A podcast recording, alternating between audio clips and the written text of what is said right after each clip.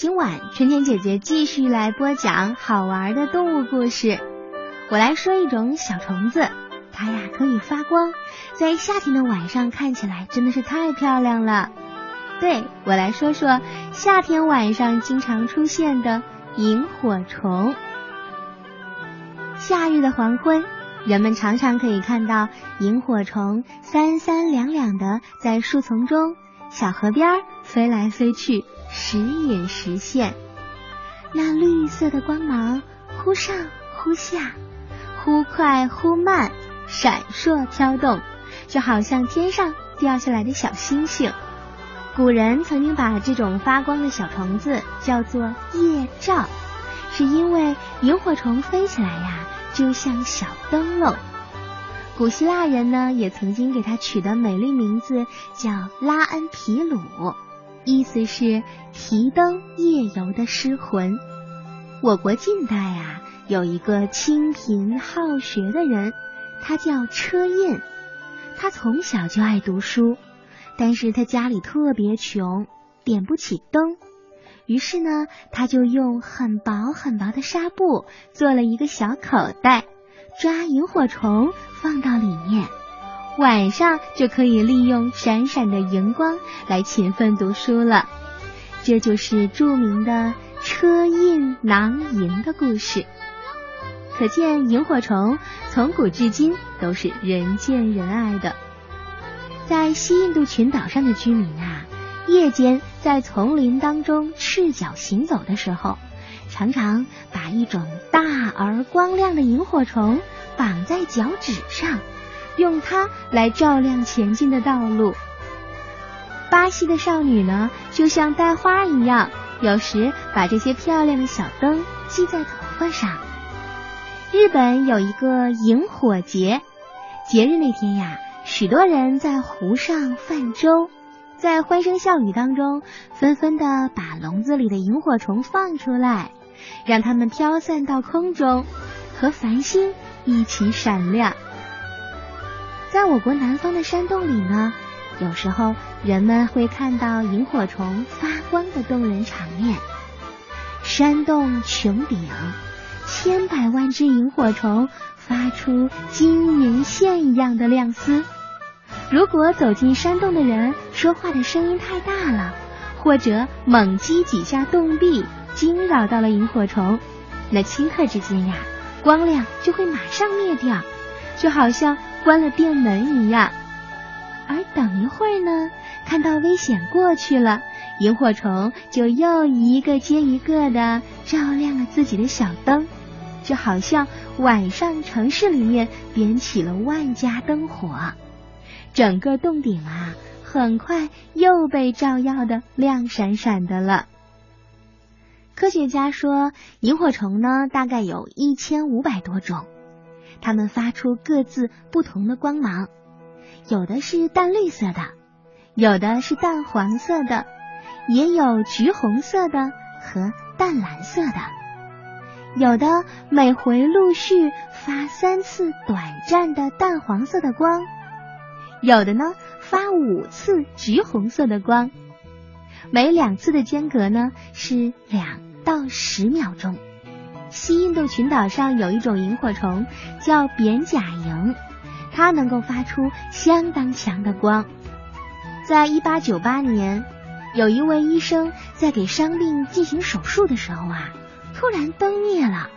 结果呢，他便是依靠了一瓶子的扁甲萤的光芒，成功的完成了手术。估计。三十七只到三十八只的扁甲萤发出的光芒强度，相当于一支蜡烛发出的光的亮度。这样的形容，大概小朋友们就清楚了吧？牙买加的萤火虫呢，它们灯火灿烂，聚集在棕榈树上时，整棵树就好像淹没在了一片火海当中。聚集在泰国沿河一带的红树林上的雄萤呢？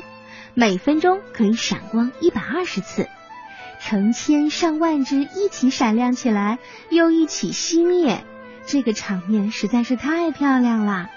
从远处看起来，就好像是一阵一阵的闪电，一会儿亮如白昼，一会儿有四周漆黑。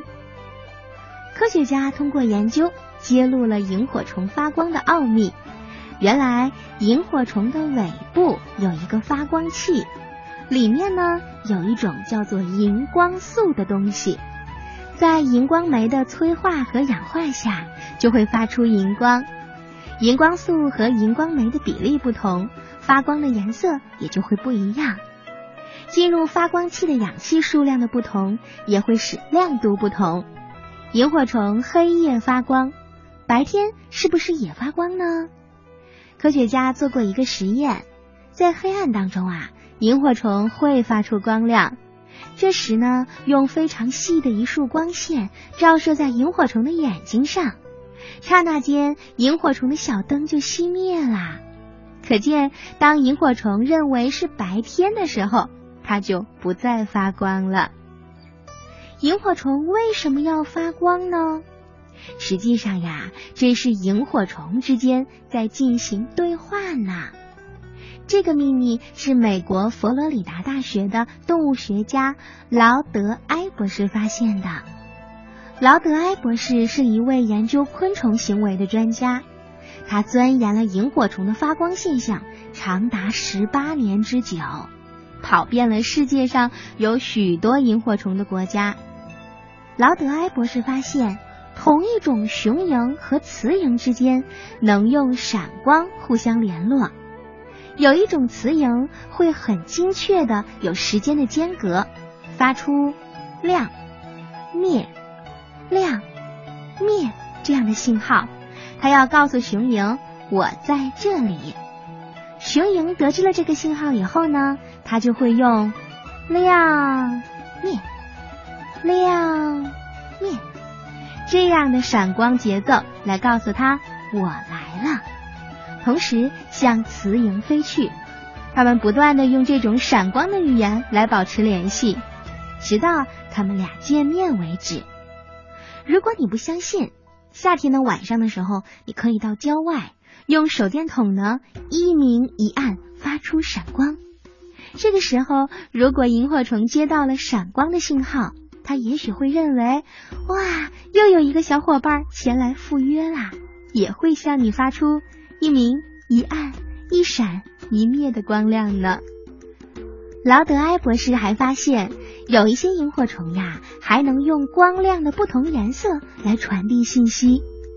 南美洲有一种萤火虫，身上有两盏灯，头上是红灯，长在尾端的是绿灯。